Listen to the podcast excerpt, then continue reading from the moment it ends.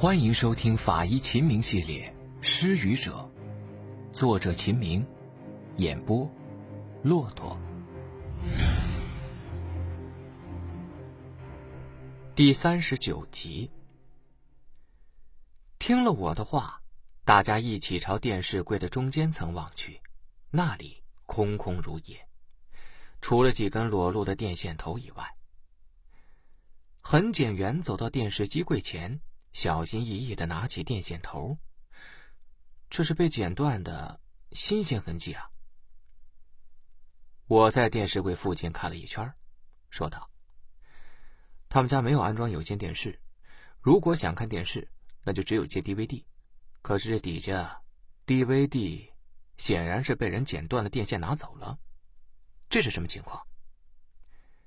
王法医皱起了眉头：“是啊。”如果是 DVD 坏了送去修理，也不至于要剪断连接线呢。这个动作是什么意思呢？和犯罪有关系吗？我摇了摇头，表示也不清楚。大家都在沉默着。突然，客厅里传来一个兴奋的声音，引得大家都往客厅里走去。客厅里，一个年轻的痕检员说。刚才他仔细看了大门内把手，仿佛有一些痕迹，就用试剂显现一下，发现一枚残缺的血指纹。我高兴地说：“这是好事啊！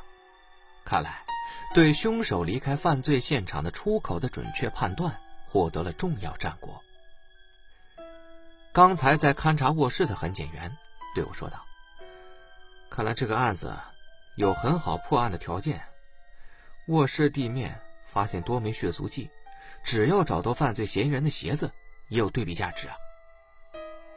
我说道：“指纹就足够了，关键是看卧室内的血足迹有几个人的，一个人的可以断定。还有门把手的这枚血指纹，只有排除价值，没有认定价值，因为它是残缺的。”胡科长这个时候从楼上走了下来，他说道：“二楼一层窗户上。”发现一枚灰尘指纹，不知道与本案有没有直接关系啊？怎么说呢？这枚指纹非常的新鲜，看上去是最近的。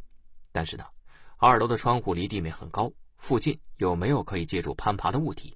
除非是凶手带了梯子爬梯子进来，而且进来之后他还关上了窗户。胡科长接着补充说道：“这说明凶手是有备而来，而且有反侦查意识。”这种可能性还是很大的。如果凶手从窗户进来，那可以说明一个问题。我看了看胡科长，说道：“二楼的窗户是推拉式的，比普通窗户要小，而且只能开半扇。所以胡老师的意思是，凶手身材矮小。”胡科长看我懂了他的心思，微笑着点了点头。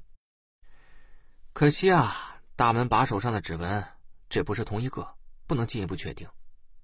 痕检员趁我们说话的时候对比了两枚指纹，他接着说道：“但至少可以说明，凶手没有戴手套。”我说道：“作为一个有反侦查能力的人，作案不戴手套，还留下这么多的痕迹，这有点矛盾啊。”另一名痕检员擦了擦额头上的汗，说：“两名死者手机都没发现，应该是被凶手带走了。”我低头想了想，理不出头绪，于是说道：“偷手机，不去翻找钱，而且女死者手腕上的铂金手链都没拿，这不合常理啊！不行，胡老师，咱们先去检验尸体再说吧。等一等。”此时，一个洪亮的声音响起，我抬头一看，原来是师傅到了。师傅说道：“尸体先拉走。”我们去外围走走。我和师傅低着头朝着破旧的小村落走去，师傅就像有目的一样一路直行。我看出了师傅的想法，问道：“师傅，您是怀疑是这个村落的人作案吗？”刚才听了你们的介绍啊，既然有可能是带梯子爬窗入室，那么这个人肯定住的不远。谁会住得很远？还带梯子来杀人呢？我点了点头，没再说话，默默的跟着师傅向前走。没走多久，我们就到了一个破旧的小村落的村口，一堆灰烬吸引了师傅。他慢慢的走到灰烬边，戴上手套，拿起一根树枝，轻轻的拨弄着灰烬。你看，里边有衣服的碎片。灰烬很新鲜，您是怀疑有人在这里焚烧血衣？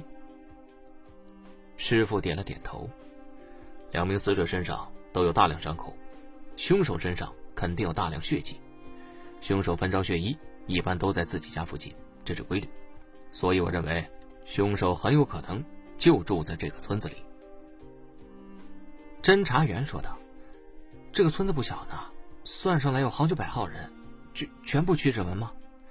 不行啊，一来那动静太大，打草惊蛇；二来现场的血指纹没有认定的价值，灰尘指纹又不能肯定与本案有关，所以靠对比指纹来破案难度很大。先解剖尸体吧。解剖室里。”躺着两个年轻的死者，已经不能辨别容貌。男性尸体的损伤非常明确，头面部的大量砍击创导致面颅骨完全塌陷。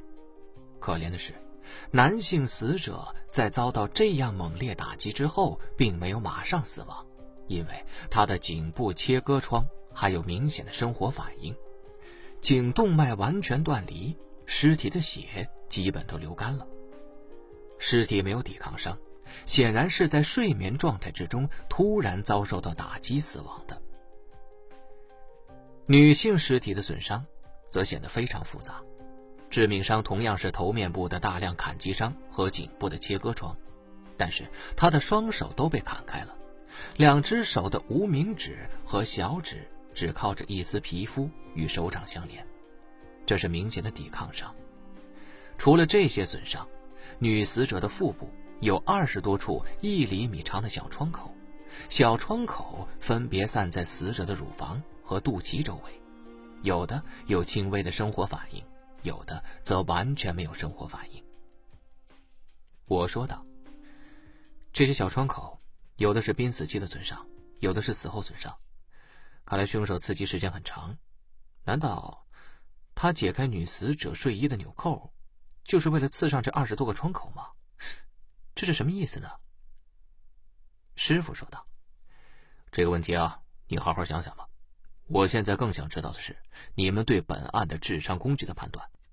哦，有一定刃口长度的、锋利的、便于挥动的，呃，具有一定质量的砍击器，应该是菜刀或者砍刀之类的。”师傅点了点头。用止血钳指着女性死者的胸腹部的创口，这种小创口是怎么形成的呢？菜刀的刀角？我问道。师傅未置可否，用手捏起其中一处创口，指着创角对我说道：“菜刀的刀角形成的创口，会是一钝角、一锐角，对吧？但是你看，这个创口两角都是钝的。”钝器。我一头雾水。师傅摇了摇头，掀起皮肤，指着死者的腹腔，说道：“创口有的只到皮下，但有的已经进入到了腹腔，最深的，居然伤到了脊柱腹侧面。”您是说，这个工具很长？我量了量这个创口的深度，居然有十五厘米。师傅说道：“再看这一处，伤到了骨质，骨头形成印痕，这不是菜刀形成的三角形，而是一条直线，说明工具的头是平的，平头的，头两端钝，长十五厘米，螺丝刀。”我打断了师傅的问题：“对，是螺丝刀，或者是起子。既然现场出现了起子损伤。”而凶手在现场没有翻动行为，现场没有工具箱，所以凶手不可能是在现场找到的起子。那么说明是什么问题呢？凶手自带的呗。凶手又有菜刀又有起子，难道是两个凶手？师傅摇了摇头。现场这么多血，如果两名凶手都对死者加害，鞋子上应该都带有血迹，不可能只在现场发现一个人的血印，所以根据痕迹分析，可以肯定是一名凶手作案。胡科长在一旁也惊讶的问了一句：“那能说明什么呢？”我低头思考片刻，说道：“嗯，这说明犯罪分子的作案目的是盗窃。”师傅看我答对了他出的题，非常的高兴，非常好，我说的就是这个意思。这个案件应该是一个盗窃案。胡科长在一旁也会意的点了点头，说道：“是的，开始我们还以为啊是报复性的杀人，现在要赶紧通知专案组改变侦查方向了。这已经不重要了，这个案子已经手到擒来，没有什么挑战性。下面就该由我们去专案组和审查单位交流一下，难题自然会迎刃而解。”负责照相的技术人员被我们说得一头雾水。他问：“为什么你们能确定这是一起盗窃案件呢？”胡科长说道：“靠的是经验呢。既然我们推断出凶手肯定携带了起子或者是螺丝刀，那么就能肯定凶手的目的是盗窃。你想想，哪有寻仇杀人的还带一个起子螺丝刀啊？啊！盗窃犯惯用的工具是起子，而菜刀反而是辅助防身的工具罢了。”我没有仔细听胡科长解释，倒是埋头苦苦思考起了师傅所说的“手到擒来”的意思。我觉得这个案子呢，还是一头雾水，哪里有什么手到擒来的迹象啊？于是我忍不住问道：“通过我们之前的分析，犯罪分子很有可能是居住在现场附近的村落里，但是您说指纹对比难度大，那么……”哪里来的手到擒来呢？师傅说道：“等会儿揭晓答案吧。目前我也不敢完全肯定自己的推断，要和侦查组碰头之后才能断绝。”我没有继续打破砂锅问到底，默默的和师傅一起穿过夜色，走进省城市公安局专案组的大会议室里。师傅开门见山的说道：“之前我们说了。”要彻查现场附近那个村口有灰烬的村子，现在调查情况怎么样？主办侦查员说道：“哦，只有一个下午的时间，太紧张了。这个村子里边的人员名单梳理出来之后，现在正在核查案发时间段附近仍在村居住的人。等这一轮核查结束之后，才能逐一摸排可能具有作案时间的人。这个村子位于城乡结合部，人口流动非常频繁，人多太复杂，而且也不容易查清楚啊。”另一组的主办侦查员也说道：“目前对死者的矛盾关系排查也陷入僵局了。这两个人专心经营苗圃，基础上的都是生意上的人，目前正在逐步调查。通过下午的调查情况，反映夫妻俩为人厚实，不与人发生矛盾。”师傅低头想了想，他慢慢的说道：“村子是不是有一户人家，有一个精神病的儿子？”会场一片寂静。突然，辖区派出所的所长说：“没有精神病，但是呢，有一家的儿子是间歇性的精神障碍，父亲叫汪慧。”师傅点了点头。那么，这个汪慧的儿子是不是身材矮小？是的。师傅继续问道：“这一家是不是非常的穷？”主办侦查员这个时候插话了。我今天去了，家里穷困潦倒，除了破床、破桌子、破电视什么的，什么都没有，连冰箱、空调这样的家电都没有。他家有一个儿子，十岁的时候得过脑膜炎，没有及时医治，现在处于时而智障、时而狂躁的状态。师傅看着主办侦查员，王慧是不是说，案发那天他孩子一直在家？那倒没有。不过他倒是强调，他的儿子从来不出门，都是憋在家里边吃了睡，睡了吃。不过这些情况，您怎么知道的？师弟告诉我的。师傅笑着说了一句阴森恐怖的话：“现在，我来分析给你们听。”师傅喝了一口水，慢慢的说道：“好，先说主要的，我们从尸体身上奇怪的刀伤说起。”第一，两名死者的头面部和颈部都被砍了十几刀。这样的情况见于两类案件：一类是深仇大恨、泄愤毁容；二是精神病杀人。第二，女死者的衣服被解开，乳房和肚脐周围有多起起子形成的刺伤，但是经过尸检确认，死者并没有遭受到性侵害。这样的情况也见于两种案件：一个是性变态杀人，二是精神病杀人。第三。现场发现了 DVD 机被剪断的线头，又能确定本案是盗窃案。什么人盗窃就是为了偷手机和 DVD 机，而不翻动现场，不拿死者的金手链？只有一种解释：凶手没有见过 DVD 机，连拔线头都不知道，要用刀割断线头。而且，凶手没见过手机，或许认为手机非常值钱。这样的人只能是智障，或者是精神病。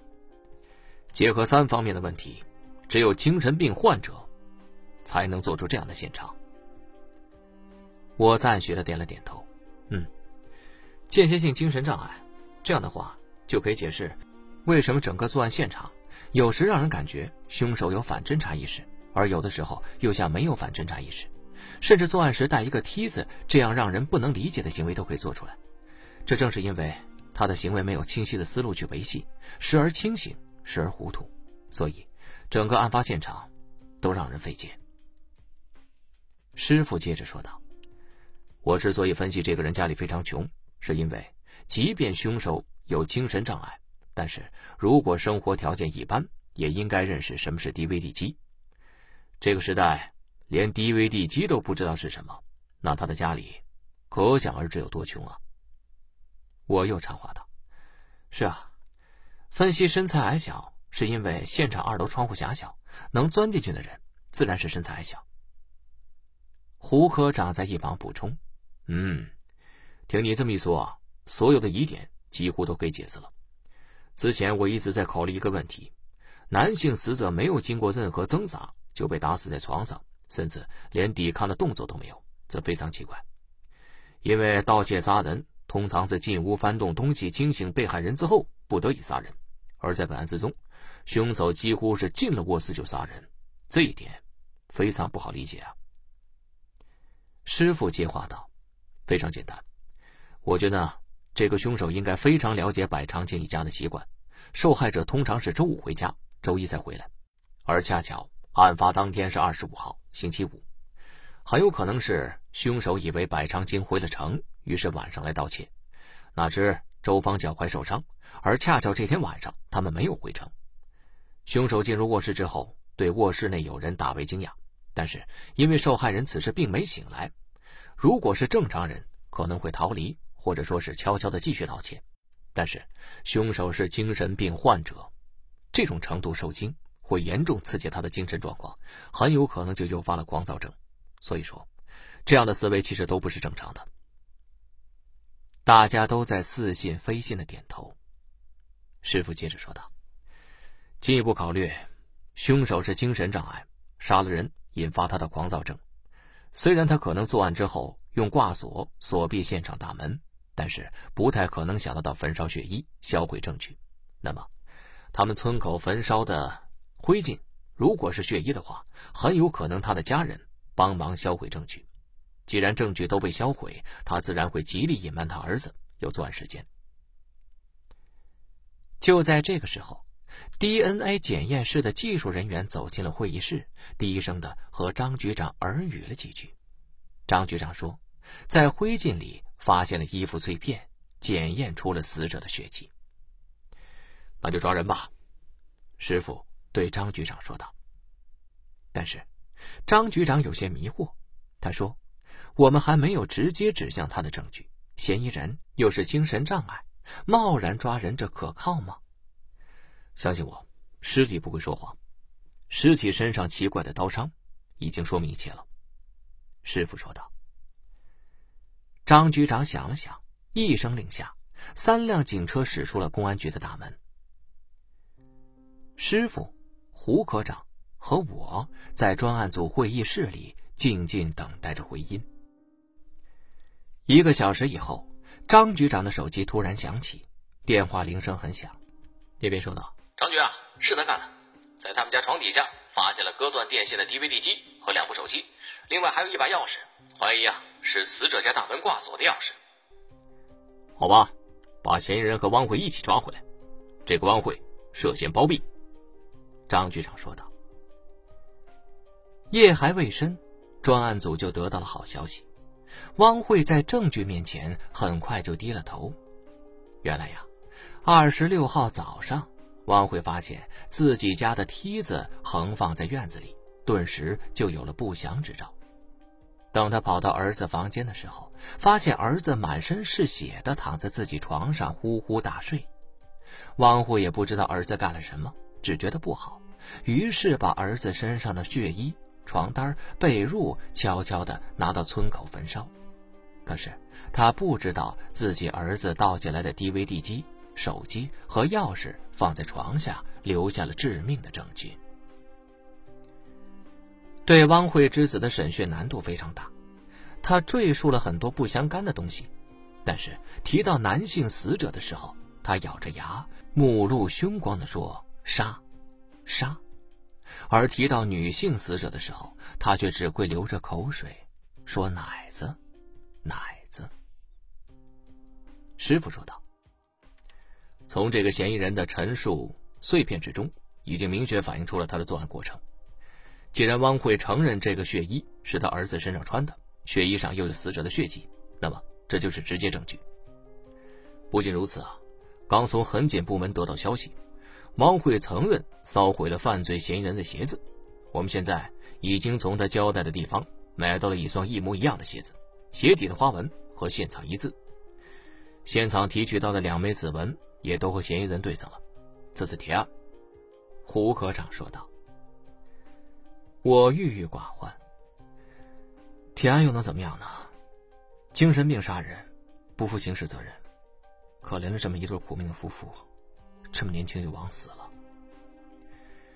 是啊，住在偏远地区，本身就有风险。”夜间关紧门窗太重要了，如果他们二楼的窗户也紧扣，就不会发生这样的悲剧了。仅仅是百密一疏，疏忽了一扇窗户，却酿成了惨祸，真是可惜了呀！